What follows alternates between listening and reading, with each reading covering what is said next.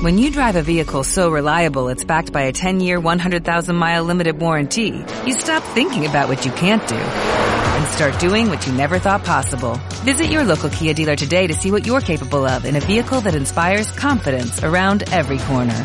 Kia, movement that inspires. Call 800-3334-KIA for details. Always drive safely. Limited inventory available. Warranties include 10-year 100,000-mile powertrain and 5-year 60,000-mile basic. Warranties are limited. See retailer for details. La serie se llama Cautivos en Babilonia y ya estamos en la parte final de esta serie. Vamos a estar hoy estudiando verso a verso el capítulo 10. Son 12 capítulos, así que estamos por terminar esta serie que ha sido una gran bendición, ¿verdad?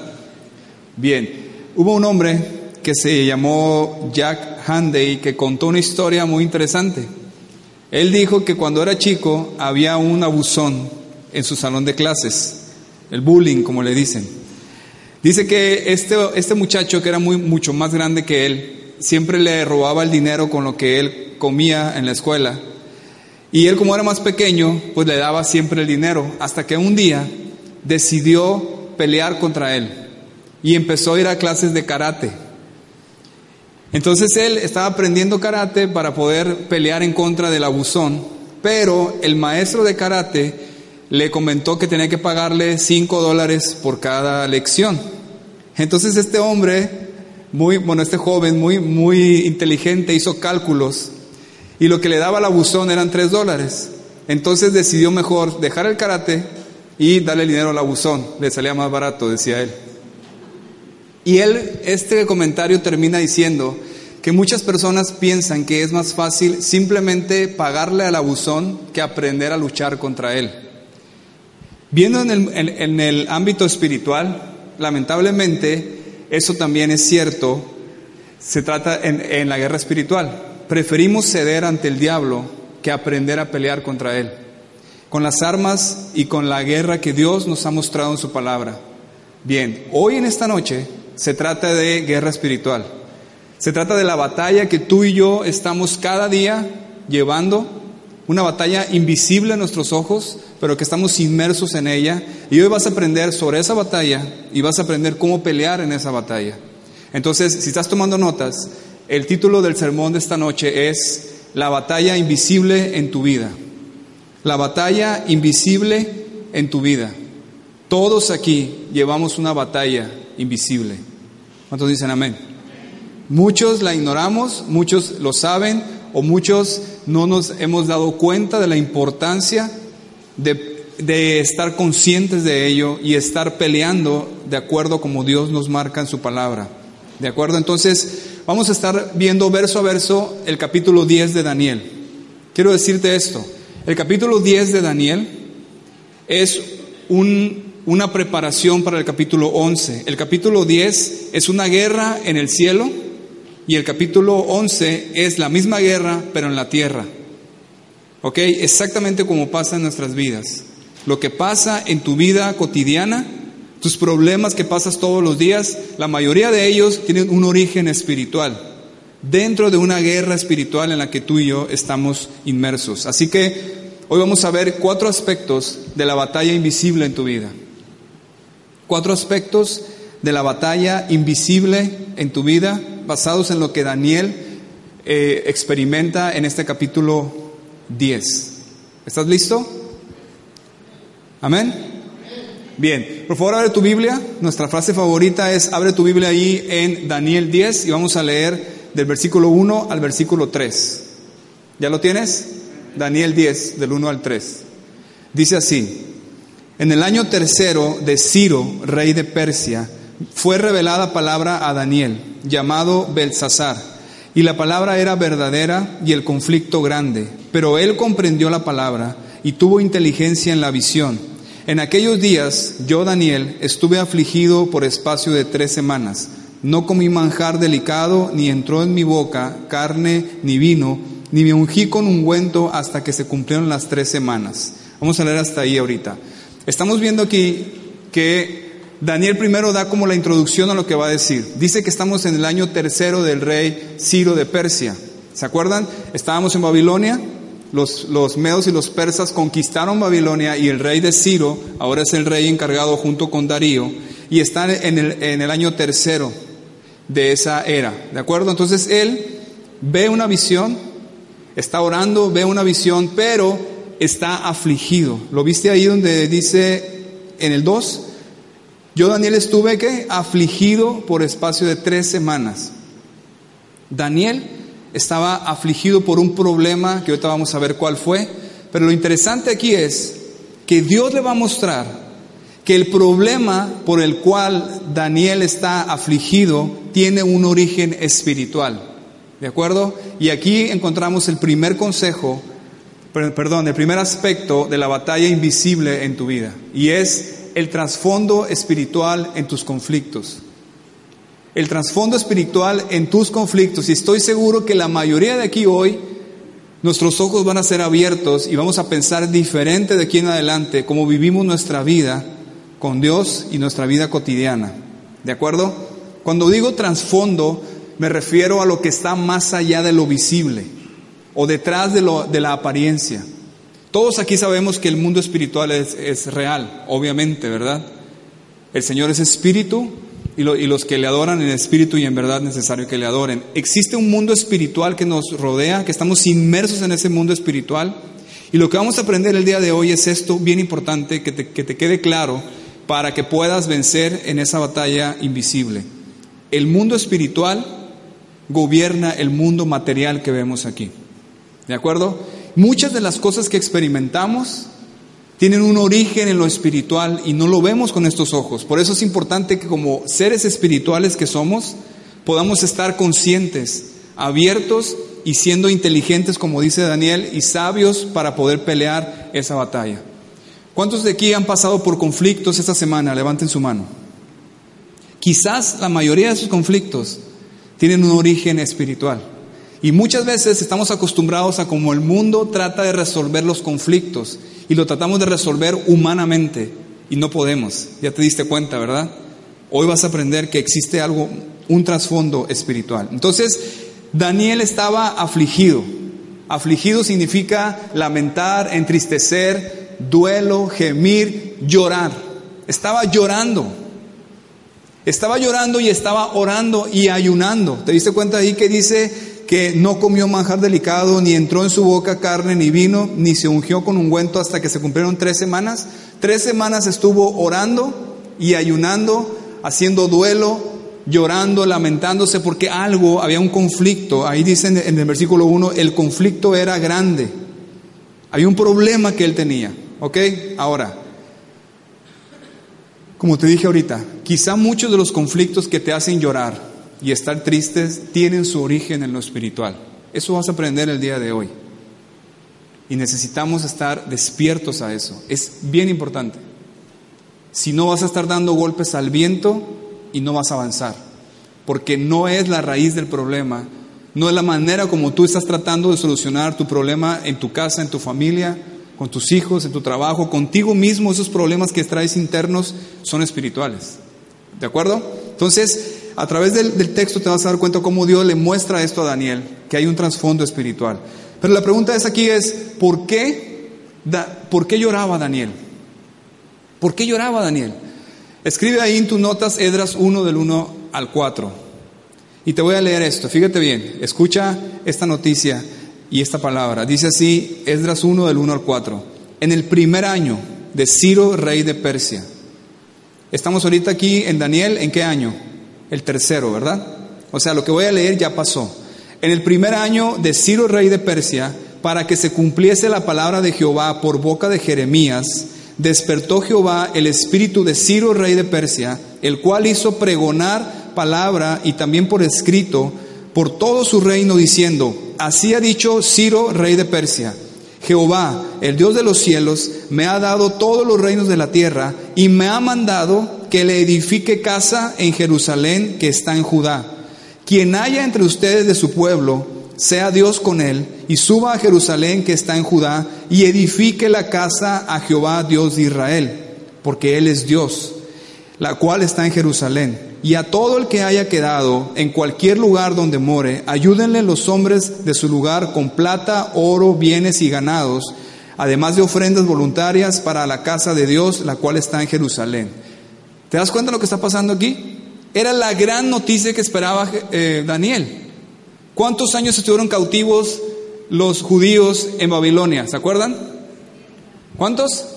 70 años. Daniel estuvo desde los 14 o 15 años, inició, y ahorita ya estamos en el tercer año del rey Ciro. Hace dos años que Ciro les dijo a los judíos, regresen. Les dio la libertad que estaban buscando. Regresen a Jerusalén y vuelvan a edificar el templo. Su Dios es el Dios verdadero. Lo que Daniel estaba orando, añorando, lo que Jeremías también eh, profetizó y se cumplió la palabra. Dices tú, wow, qué gran noticia. ¿Y por qué lloras? ¿Por qué estás afligido? ¿Sí está claro hasta aquí? Bien. Daniel lloraba por dos cosas. La primera era porque solamente una pequeña porción de los judíos que estaban en Babilonia quisieron regresar a Jerusalén. Eso lo puedes ver en Edras 2, ahí viene la cantidad exacta. Qué triste para Daniel. Daniel, si hubiera podido, él hubiera regresado, pero no podía por el compromiso que tenía con el rey. Entonces, por fin se dio la noticia la noticia que añoraban por 70 años los judíos que salieron de Jerusalén, que fue destruida la ciudad, el templo y que lloraron y que estaban en Babilonia, por fin tienen la noticia de pueden regresar. Y no nada más pueden regresar, edifiquen el templo. Y no nada más eso, los que están aquí alrededor de ustedes, ayúdenles, denles oro, plata, ofrendas para que vayan y construyan el templo de nuevo. ¡Wow! Y solo bien pocos quisieron regresar. Eso le quebró a Daniel. Y dices tú, ¿por qué? ¿Cómo puede ser que después de tanto tiempo y anhelar y llorar tanto, tampoco regresaron? Bien, porque la mayoría ya estaban cómodos. Habían estado por 70 años, habían tenido hijos, los criaron en Babilonia, eran prósperos como Dios lo había prometido y absorbieron la cultura. Se olvidaron de su Dios y de sus costumbres.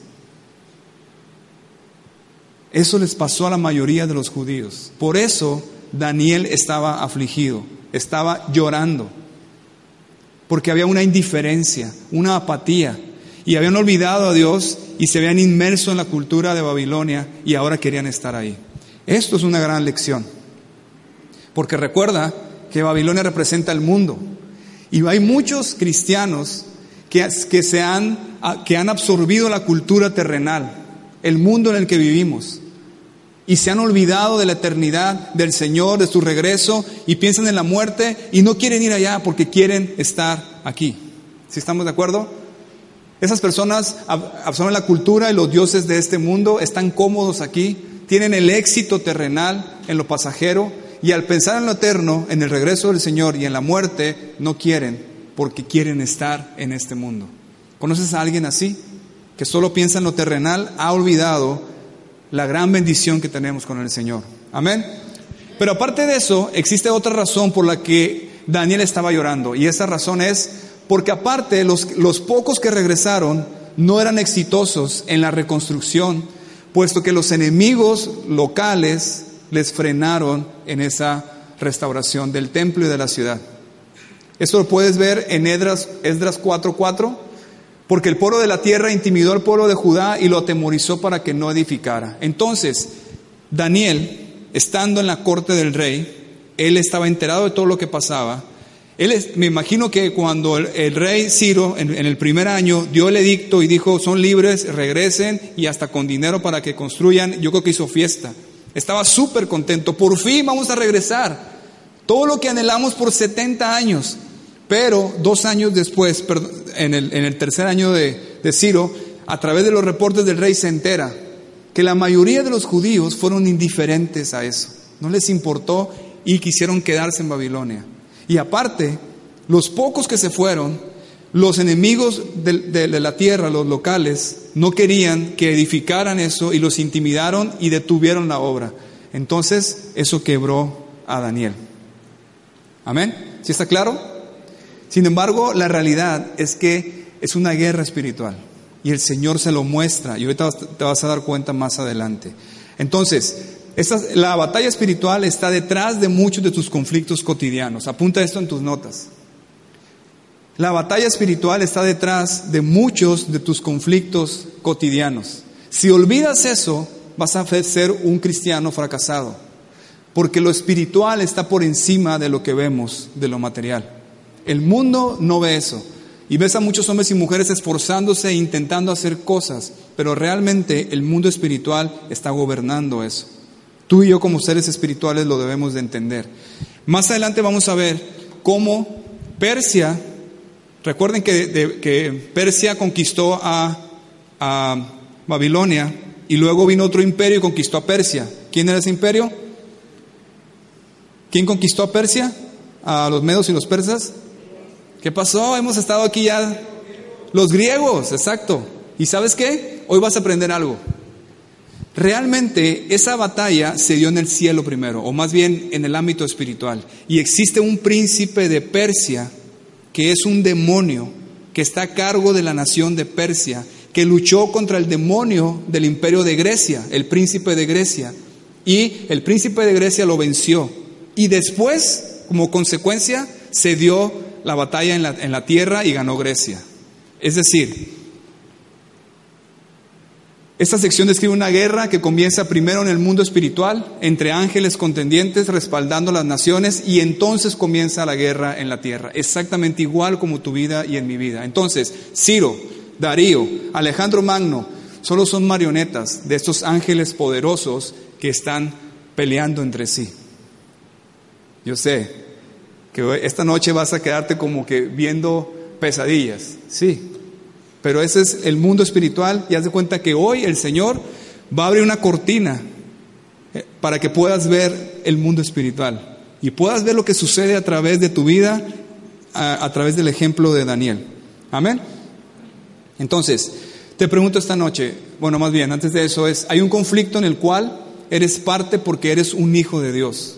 Si no te queda claro esto o lo ignoras, serás un cristiano fracasado porque nuestra lucha no es contra sangre y carne, sino es espiritual. ¿Cuántos sabían eso? Hoy, vas a aprender más al respecto. Entonces, ¿alguna vez has, has experimentado una guerra espiritual y mental donde no ves avance y pareciera que el enemigo está triunfando sobre lo que Dios te ha mostrado? ¿Alguna vez te has sentido que espiritualmente hay una opresión en ti? o que es difícil poder avanzar a lo que Dios quiere que hagas. Hay veces en que es muy claro poder percibirlo, a veces no es tan fácil, pero a veces sí lo puedes percibir. Algo sucede, dices tú, ¿sabes qué? Esto no es normal. Esto que estoy pasando, estos pensamientos, esas tentaciones tan fuertes o esa situación que está como una pesadez en mí o aquí en la iglesia, inclusive o en tu familia o muchos conflictos entre ustedes, esto no es normal. Exacto, es una pequeña luz que te está diciendo que espiritualmente se está llevando una, guerra alrededor de tu vida y de tu, y de tu familia. Amén. Entonces, muchas veces intentamos solucionar eso en nuestras fuerzas o en cuestiones humanas. Por eso es tiempo de orar y de ayunar como lo hizo Daniel. Daniel estuvo orando y ayunando por tres semanas, esperando la respuesta de Dios, porque él sabía que esta situación había, estaba en el mundo espiritual. Si, si ignoras esto, te vas a cansar de intentar en tus fuerzas buscando la solución de tus problemas y conflictos. Piensa en tus conflictos, problemas familiares, en tu matrimonio, con tus hijos, en el trabajo, fuertes batallas internas contra tentaciones o emociones negativas, desánimo, hasta dolores físicos, opresión espiritual o problemas internos que dices tú, hay algo dentro de mí que no está bien, o hay algo que estoy experimentando que es algo sobrenatural, no es algo normal, es algo espiritual. ¿Te ha pasado? Bien. Entonces, Sabemos que el Señor nos ha hecho libres y que Él ha ganado esa batalla. ¿Cuántos dicen amén? Pero necesitas pelear de la manera correcta, guiado por Él, para experimentar la victoria que el Señor ya te ha dado. ¿Estamos de acuerdo? Entonces, más adelante vamos a ver cómo pelear esa batalla. Pero probablemente, bueno, antes de eso te pido, piensa en los conflictos en los que estás ahora o en los que has pasado. Esos conflictos que dijiste ahorita que levantaste tu mano, piensa en ellos. Piensa en esos conflictos que has tenido.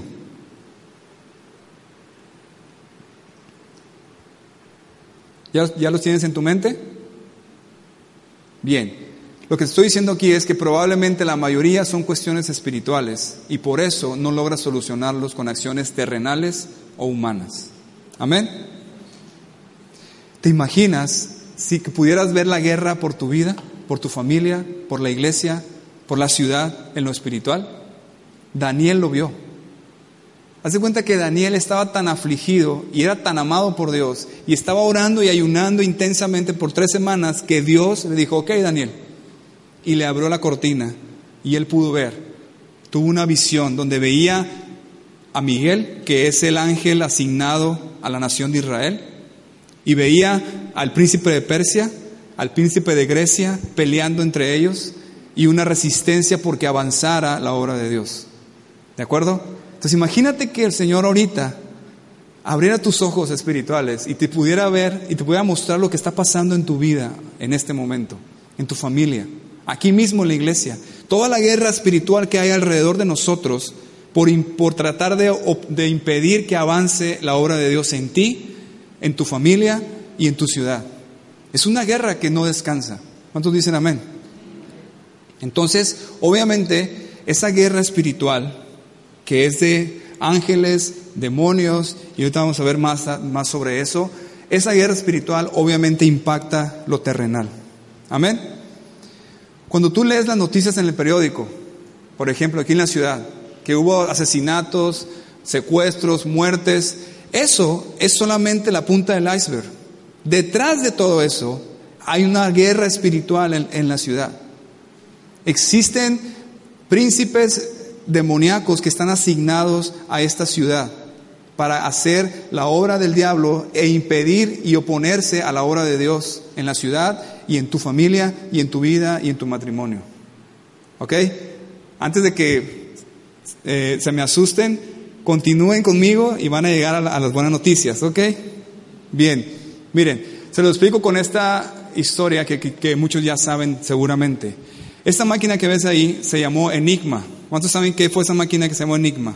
Muy bien. En la Segunda Guerra Mundial, los alemanes utilizaron esa máquina para mandarse, para comunicarse con mensajes codificados, para que sus enemigos no pudieran identificar esos mensajes. Entonces, gracias a eso, iban avanzando en la guerra y podían llegar por varios frentes con varias estrategias que los enemigos no tenían ni idea porque estaba codificado el mensaje. Para entenderlo necesitabas una máquina de esas y era alemana. A tal grado, era tan exitoso que, tal, que casi ganaba la Segunda Guerra Mundial Alemania. Casi Hitler se, se convertía en el amo del mundo. Pero, gracias a Dios, un matemático llamado Alan Turing logró des descifrar la máquina y sus mensajes, y así fue como Alemania perdió la guerra. Qué interesante. Ponlo en el, mundo espiritual. Mientras no logres descifrar la batalla invisible detrás de tus conflictos, no podrás experimentar la victoria que el Señor te ha dado. ¿Verdad? Si ves tu vida en este momento así, como que ya la empiezas a ver diferente, ¿verdad?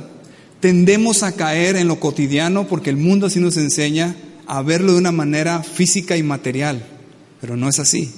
Existe un mundo espiritual que gobierna el mundo material.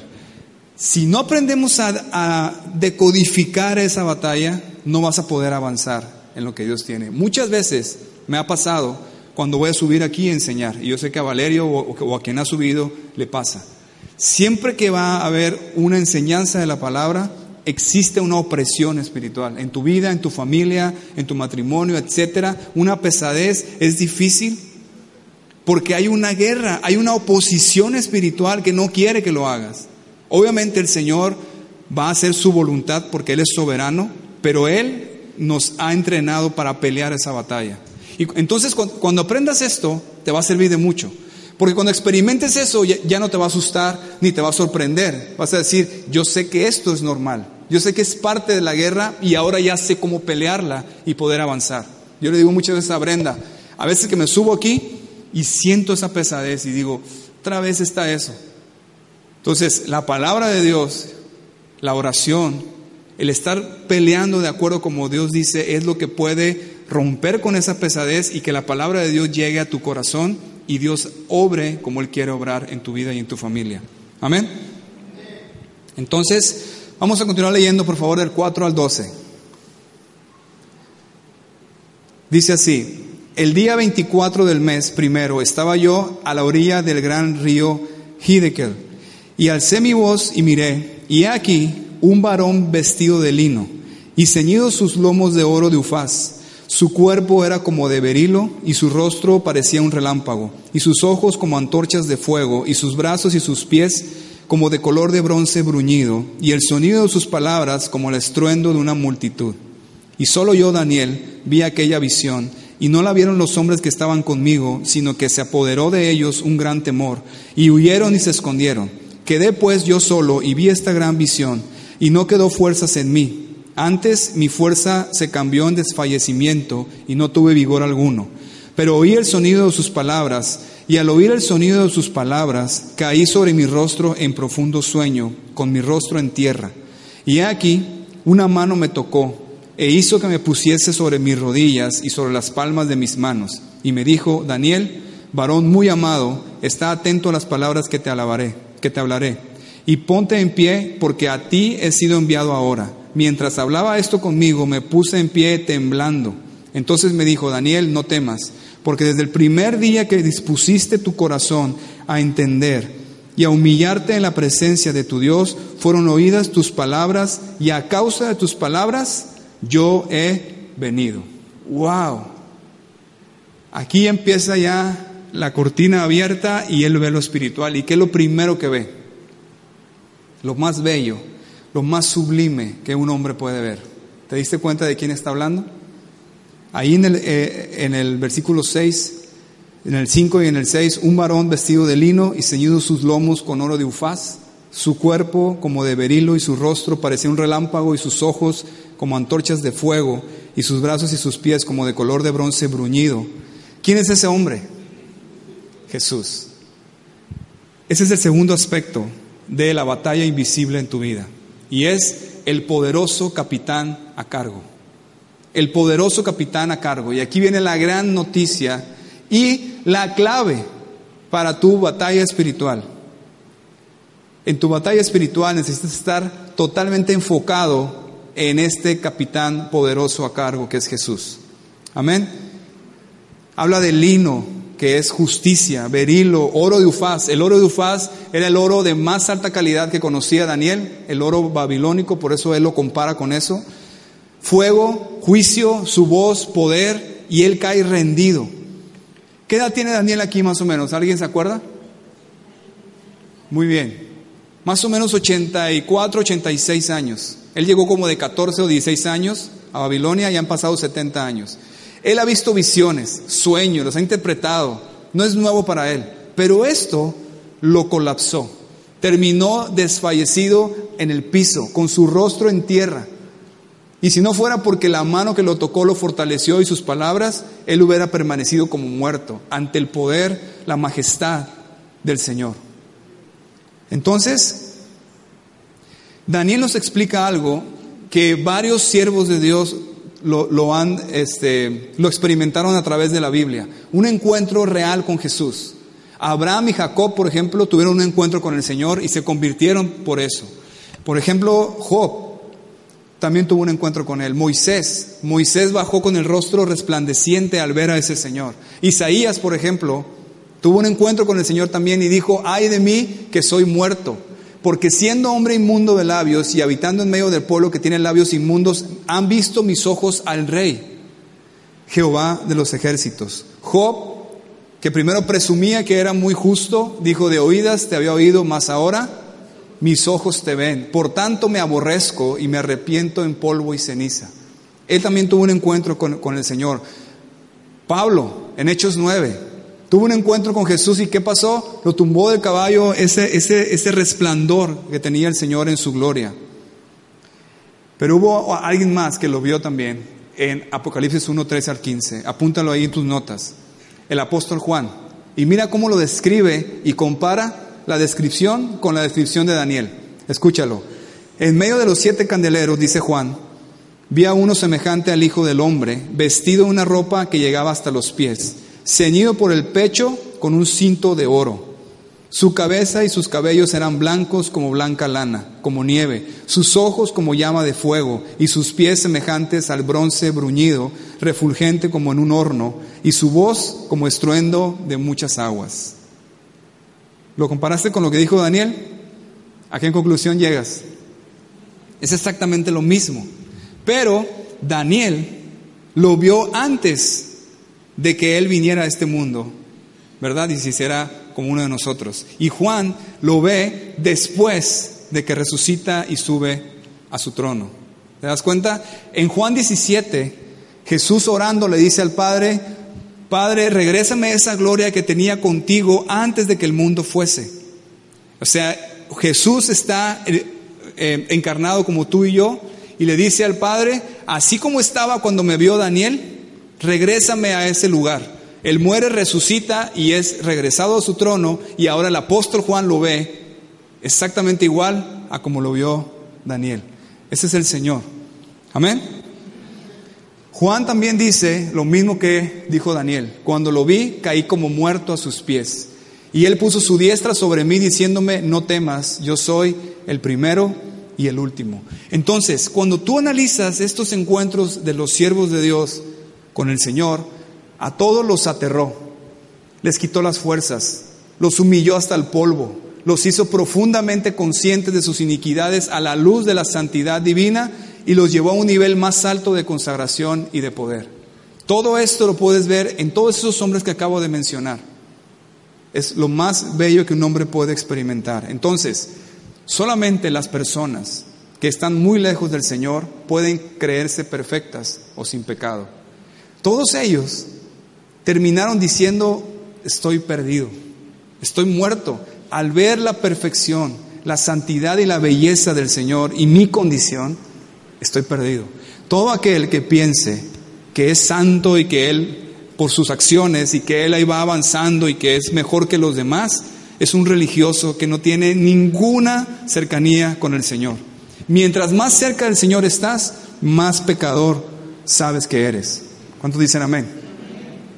Ahora, hay algo bien especial. Todas esas situaciones donde Él se apareció a sus siervos siempre fueron momentos de grande oscuridad y aflicción. En los momentos de más oscuridad y aflicción, como en el caso de Daniel, es cuando el Señor se acerca a ellos. Esto es algo bellísimo que hace el Señor Jesús. Es decir, el Señor está especialmente cercano a nosotros en momentos de angustia. Y recuerda tus momentos de angustia y te vas a dar cuenta. ¿Te acuerdas esa vez que estabas llorando? Que estabas desgarrado por dentro y que clamabas al Señor. Esos momentos fueron momentos donde estuviste mucho más cerca de Él, o más bien Él se acercó a ti, como en el caso que vimos ahorita. Amén. Entonces te pregunto, ¿estás pasando por situaciones difíciles que te duelen? ¿Por situaciones de conflictivas difíciles? Si es así, quizás sea una oportunidad para que veas al Señor más cerca que nunca. Amén. Eso es algo bellísimo. Entonces, ¿qué es lo que hace el Señor aquí? Antes que Daniel pueda ver la realidad espiritual de la guerra y todo, Él le muestra quién está a cargo. Él quiere que sepa primero quién está a cargo. Antes de la batalla, Dios quiere que Daniel entienda quién manda. ¿Quién está a cargo? ¿Quién es el príncipe de los ejércitos de Jehová? ¿Quién domina y controla las batallas? Lo primero que él ve es al Señor diciéndole, hey, yo soy el que manda aquí. Sí, hay una guerra espiritual que, que te la voy a mostrar, pero quiero que sepas que yo soy el soberano que gobierna y que decide sobre todos los ángeles buenos y malos y los reyes buenos y malos. ¿Estamos de acuerdo? Esto es una gran, gran bendición para nosotros. ¿Se acuerdan de Josué? Antes de ir a la primera ciudad que conquistó, que fue Jericó, ¿qué le pasó a Josué? Tuvo un encuentro con alguien. En Josué 5, si quieres apuntarlo, está. Él, antes de llegar a Jericó para conquistar la ciudad, venía un hombre con una espada desenvainada o desnuda en su mano. Josué lo vio, le dijo, ¿eres de los nuestros o, de nuestros enemigos? ¿Y qué le contestó? No tienes ni idea quién soy, Josué. Yo soy el príncipe de los ejércitos de Jehová. Le estaba diciendo, yo vengo a estar a cargo de tu ejército, tú no. Josué lo entendió y se postró y lo adoró y le dijo, ¿qué dice mi señor a su siervo? Debido a que se rindió al capitán, conquistó Jericó. Es exactamente lo mismo que le está diciendo a Daniel. Antes de que vea la batalla, entiende quién está a cargo, entiende quién manda en esto. Amén. Entonces, el Hijo de Dios deja el cielo y viene personalmente a la tierra a responder una oración de sus hijos muy amados. Mira ahí en el versículo 12, al final. Dice, a causa de tus palabras yo he venido. ¿Lo viste? ¡Wow! ¡Qué manera de contestar una oración! Cuando tú estás afligido, en situaciones difíciles, que clamas a Dios, quizás nunca esperarías esto. El Señor mismo viene y se muestra a Daniel, le dice, Daniel, eso que te duele está bajo mis pies. Yo estoy a cargo aquí. Yo soy el Señor y se le revela a Daniel. Eso es lo más bello que puedes experimentar en, en una situación difícil, ¿verdad? Entonces, en las batallas espirituales que enfrentas, necesitas entender quién está a cargo. Cuando lo entiendes, toda la batalla cambia y si no lo entiendes, vas a sangrar y vas a ser derrotado. Es muy importante cuando estás en momentos de angustia, porque si no recuerdas esto, te vas a derrumbar. Y mira, ponte a pensar en eso. Cuando has pasado por cosas bien gruesas, bien difíciles, si no tienes un entendimiento y estás consciente de que aun que sea tan difícil la situación que estás pasando, el Señor está a cargo y puedes confiar en Él, si no tienes eso, te derrumbas. ¿Cuántos dicen amén?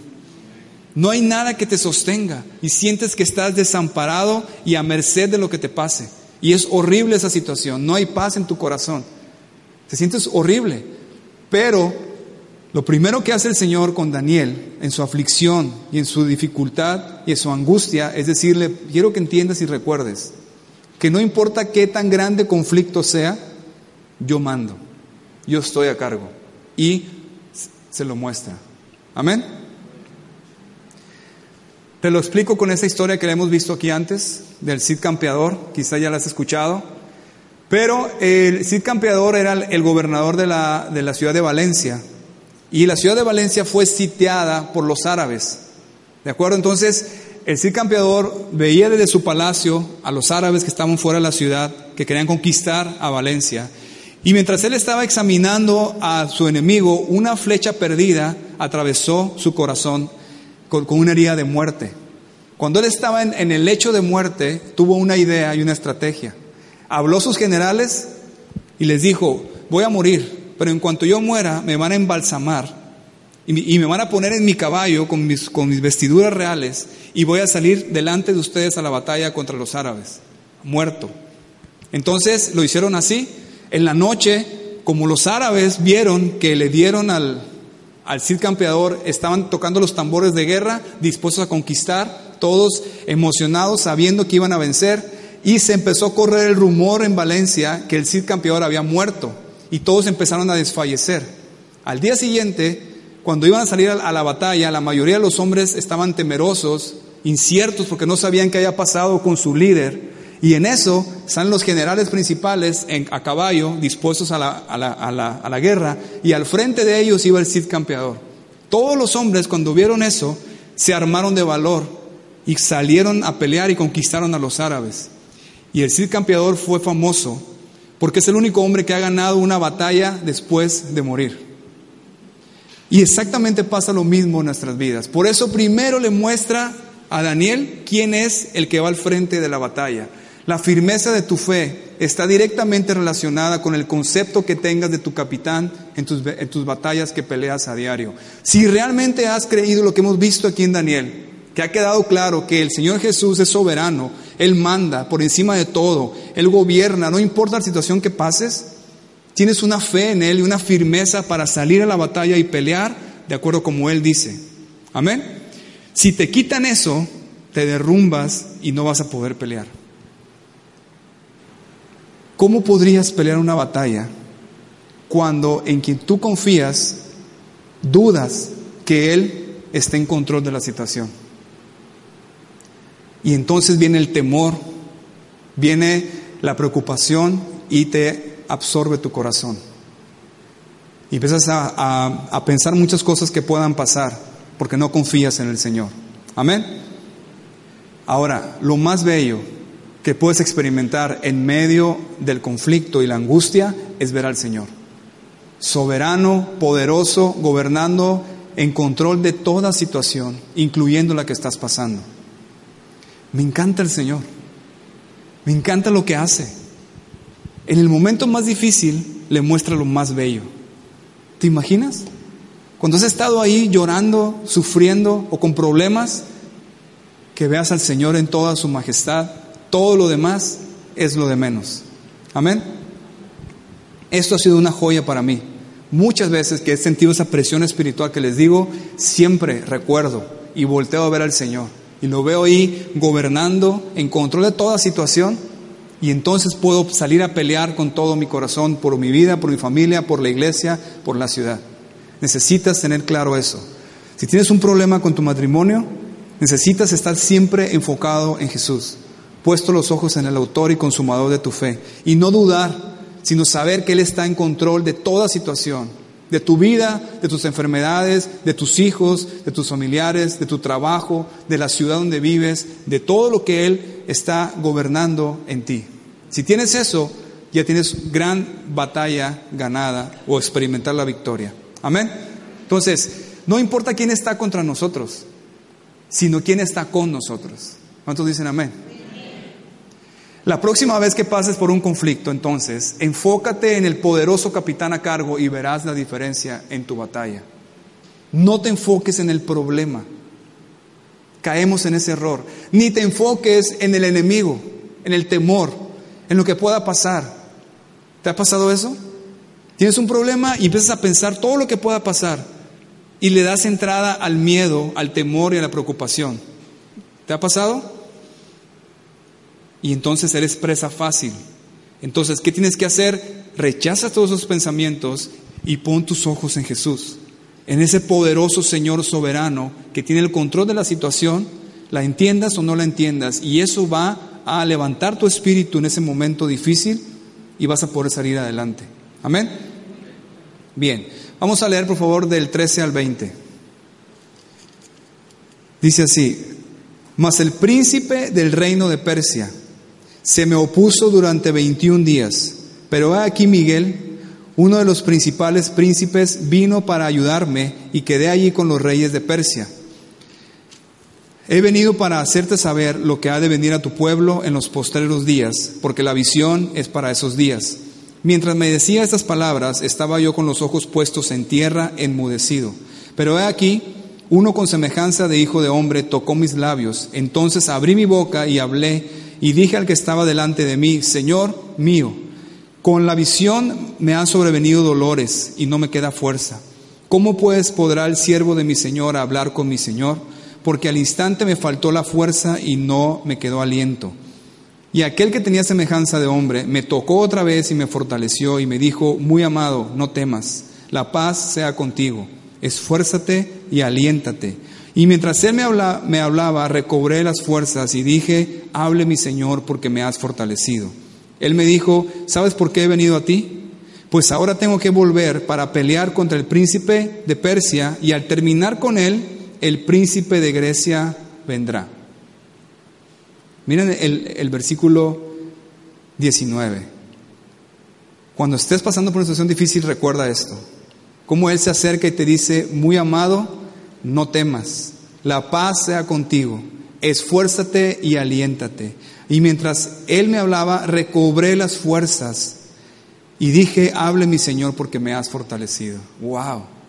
¿Te ha pasado en esos conflictos que empiezas a decaer? Que empiezas a ceder y, empieza a entrar el temor y la, la preocupación y la confusión y el miedo. Yo he aprendido algo porque yo he pasado muchas veces por ahí y llegan y quiere llegar otra vez los ataques de ansiedad y todo eso que les he platicado. Yo he aprendido que nosotros tenemos que ser guerreros, tenemos que pelear, esforzarnos y pelear. No puedes permitir y estar a merced de, ah, sí, había un pensamiento, aceptarlo y dejar que haga este, cabida en tu corazón. Y viene otro, y viene otro pensamiento y lo aceptas y estás derrotado y te pisotean. No, tienes que levantarte, tienes que tener una agresividad espiritual. Tienes que tomar una ofensiva espiritual en contra de todos esos pensamientos y rechazarlos y acercarte al Señor y escuchar sus palabras que te dicen, no temas, la paz sea contigo, esfuérzate y aliéntate. Y sus palabras te van a qué? A dar fuerza, te van a fortalecer para seguir adelante. Pero aquí estamos hablando ya del enemigo. ¿Te diste cuenta que hay dos príncipes ahí? Aparte de, Miguel, que es el príncipe de Persia y el príncipe de Grecia. Son dos demonios que están a, cargo de esas naciones. Entonces, ese es el tercer aspecto de la batalla invisible en tu vida. El enemigo ya derrotado. El enemigo ya derrotado. Aquí en esta parte vamos a aprender una gran doctrina que no hemos visto aquí en la iglesia, pero es el ministerio de los ángeles en los gobiernos humanos. Es decir, cómo operan los ángeles en los gobiernos humanos. ¿Ok? Aquí lo vamos a ver. Ciro, rey de Persia, Darío el Medo, ellos estaban siendo influenciados por el demonio que estaba asignado a ese imperio. Alejandro Magno, que vino después y conquistó, estaba siendo influenciado por el demonio que estaba asignado a Grecia. ¿Estamos de acuerdo? ¿Sí está claro? La Biblia dice, Efesios 6:12, porque no tenemos lucha contra sangre y carne, sino contra qué? principados, potestades, gobernadores de las tinieblas de este siglo y hueses espirituales de maldad en las regiones celestes. Esto que ves aquí, que ya lo hemos visto antes, es una jerarquía que tiene el diablo. ¿De acuerdo? Está organizado. Sus demonios, que son ángeles caídos, los tiene organizados en diferentes jerarquías, dependiendo de las naciones, las ciudades, los pueblos, las familias.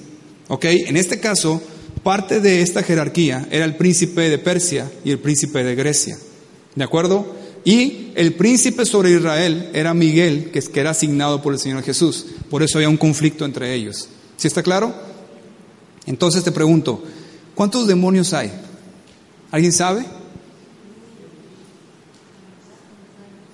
Bíblicamente díganmelo. ¿Cuántos demonios? La mitad no fue la mitad la tercera parte. Ok, la Biblia dice que el diablo eh, se trajo consigo la, la tercera parte de los ángeles. ¿Estamos de acuerdo? para que te des una idea más o menos cuánto es esa tercera parte, puedes verlo en Apocalipsis 5:11. Dice, y miré y oí la voz de muchos ángeles alrededor del trono, ángeles buenos, y de los seres vivientes y de los ancianos, y su número era millones de millones. Entonces, estos millones de millones son las dos terceras partes que no se fueron con el diablo.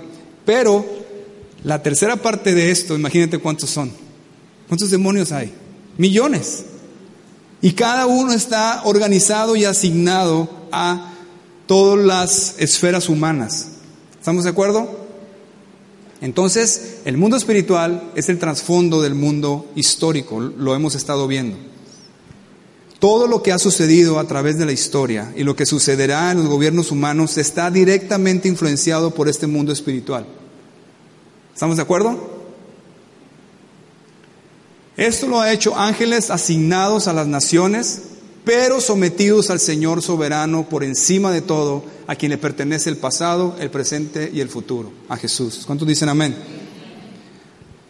Por ejemplo, escribe esto en tus notas, este versículo, Primera de Reyes 22, 19 al 22. Te vas a sorprender quizás de esto, pero aquí hubo una reunión de ángeles buenos y malos, y el Señor, y el Señor la estaba presidiendo. Y escucha, entonces él dijo, pues, palabra de Jehová, un profeta, y dijo, yo vi a Jehová sentado en su trono, y todo el ejército de los cielos estaba junto a él a su derecha y a su izquierda. Imagínate todos los ángeles, buenos y malos, ¿eh? Y Jehová dijo, ¿quién inducirá a Acab, Acab el esposo de Jezabel, para que suba y caiga en Ramot de Galad? Acab era un rey. Y uno decía de una manera, otro decía de otra, y salió un espíritu y se puso delante de Jehová y le dijo, yo le induciré. Y Jehová le dijo, ¿de qué manera? Y él le dijo, yo saldré y seré espíritu de mentira en boca de todos sus profetas. Y él le dijo, le inducirás y aún lo conseguirás. Ve pues y hazlo así. El Señor está, está presidiendo esa reunión y es un espíritu malo. Y el Señor lo ordena, lo organiza y lo envía. ¿Quién manda aquí? ¿Quién manda aquí? Satanás, como el rey usurpador de este mundo, pone a sus ángeles a cargo de gobiernos paganos y por medio de ellos mueve a sus reyes terrenales para que obstruyan el progreso del reino de Dios. Eso es lo que él quiere hacer. Pero sobre todos ellos está el Señor y los manipula de acuerdo a su voluntad. Amén. Efesios 2.2 dice, conforme al príncipe de la potestad del aire, Satanás, el espíritu que ahora opera en los hijos de desobediencia, hablando de esa influencia. Entonces, hay un demonio asignado a Persia, uno a Grecia. ¿Te imaginas el que está sobre México, sobre Sinaloa, sobre Culiacán? No sabemos cómo es, pero sí sabemos algo. Él es la razón del narcotráfico, de los secuestros, de la violencia, de los asesinatos que hay en esta nación. ¿Te fijas que cada nación o cada estado o ciudad tiene una diferente manifestación de la maldad? Depende de esto.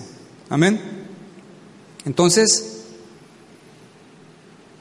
todo lo que vemos en nuestra ciudad, narcotráfico, asesinatos, violencia, secuestros, balaceras, borracheras, eh, todo esto lo, lo está incitando los ángeles demoníacos asignados a esta ciudad.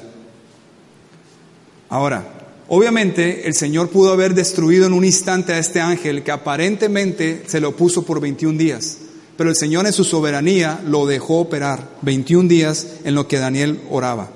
Entonces yo quiero animarte esta noche. ¿ok? No quiero que te me vayas así como que asustado. Dice primera de Juan 4:4, hijitos, ustedes son de Dios. ¿Cuántos dicen amén? Y los, los han vencido a ellos. Porque mayor es el que está en ustedes que el que está en el mundo. Sí, existen millones de, de demonios, pero ¿cuántos ángeles buenos hay? ¿Ok?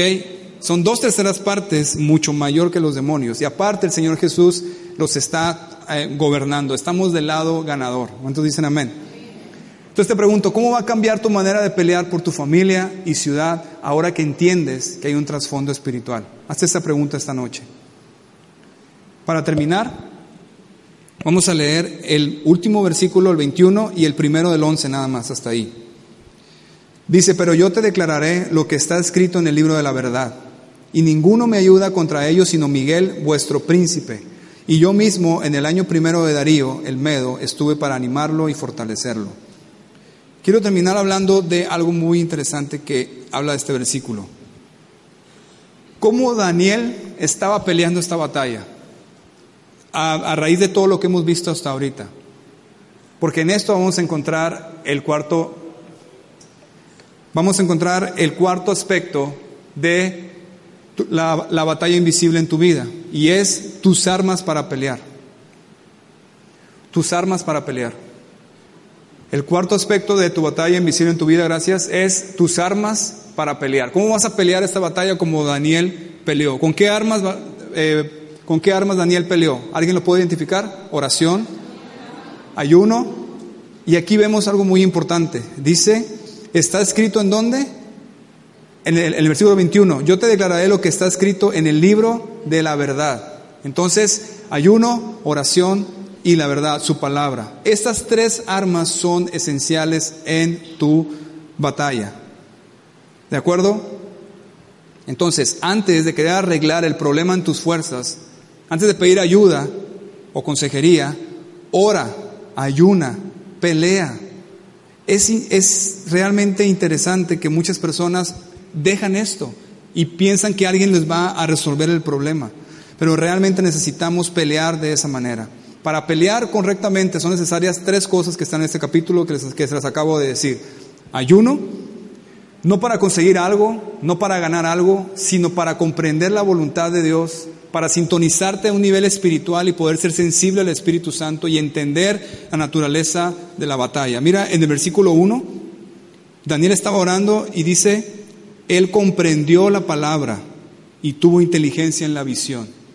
¿De acuerdo? Cuando tú ayunas, no es para que tú ganes algo o logres algo, sino para que puedas estar sensible al Espíritu Santo, a que te puedas sintonizar a la cuestión espiritual. Eso es bien, bien importante. Ahora, la palabra, la escritura de la verdad, la verdad es la mejor manera de pelear una batalla contra un enemigo que usa la mentira como su arma principal para atemorizar. Lo hemos visto muchas veces. Estás en una batalla y vienen muchos pensamientos. ¿Te ha pasado? Pensamientos de muerte, negativos, de preocupación, de tentación. Todo eso tienes que contrarrestarlo con la palabra de Dios como Jesús lo hizo cuando fue tentado. Amén. Segunda de Corintios 10, 4 y 5 dice, porque las armas de nuestra milicia no son carnales, sino poderosas en Dios para la destrucción de fortalezas, derribando argumentos y toda altivez que se levanta en contra del conocimiento de Dios y llevando cautivo todo pensamiento a la obediencia a Cristo. ¿Cómo vas a derribar un argumento? Con un argumento más fuerte, que es la palabra de Dios, con la verdad. Amén. Y la oración.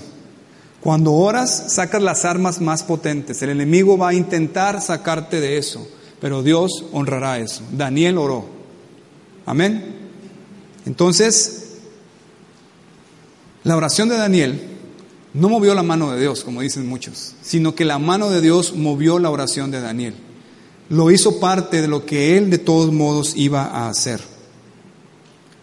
Para, terminar, quiero hablar sobre, sobre la oración. Ese hombre que ves en la pantalla se llamó Jeremía Lanfer, Lanfier. Este hombre vivió en Nueva York y era cristiano y quiso iniciar, era un hombre de negocios, quiso iniciar una reunión de oración. Eh, hizo la publicidad, dio miles de folletos a toda la gente y el día de, la reunión de oración llegaron seis hombres nada más. Seis hombres. Ellos empezaron a orar, pero dos semanas después vino el gran problema de, Estados Unidos cuando, cuando la bolsa de valores se colapsó. Una crisis financiera en todo el país. Y a raíz de eso, empezaron a asistir a la, reunión de oración de este hombre. Esos seis hombres se convirtieron en diez mil hombres en tres meses. Y siguieron orando y siguieron orando. Y en Estados Unidos se expandió por todo el país un avivamiento. Y veinte mil creyentes nuevos cada semana había en Estados Unidos. Y aparte se extendió hacia Europa y en Inglaterra todas las, eh, muchas ciudades se convertían, toda la ciudad, se llenaban las iglesias. Todo eso por un hombre. Dios empezó con la oración de un hombre y cambió el curso de la historia en el mundo entero. Amén. ¿Crees que pueda pasar de nuevo? ¿Crees que, pueda ser, que tú puedas ser parte del inicio de un nuevo avivamiento a través de la oración, de la palabra y del ayuno? Amén. Entonces piensa en tus batallas espirituales. Y yo te digo, ora, ayuna, pelea, Primero tu alma será encendida y después tu alrededor. Amén. Bien, hoy vimos cuatro aspectos de la batalla invisible en tu vida entonces. El trasfondo espiritual en tus conflictos, el poderoso capitán a cargo, el enemigo ya derrotado y tus armas para pelear. Si tienes problemas, si tienes conflictos familiares, en tu matrimonio, necesitas orar.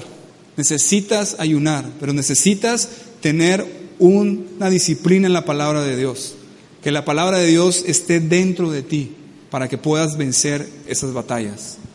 Recuerda, el enemigo ya está derrotado. El Señor Jesús gobierna. El enemigo opera a través del miedo y del engaño y del temor. Que crea sus mentiras que te pone en tu mente. Por eso necesitas la verdad. Y si tu conflicto es grande, haz lo que hizo Daniel. Clama a Dios, ora a Dios. Si es con tu esposa, oren juntos y clamen juntos a Dios y vas a ver una gran diferencia en tu vida.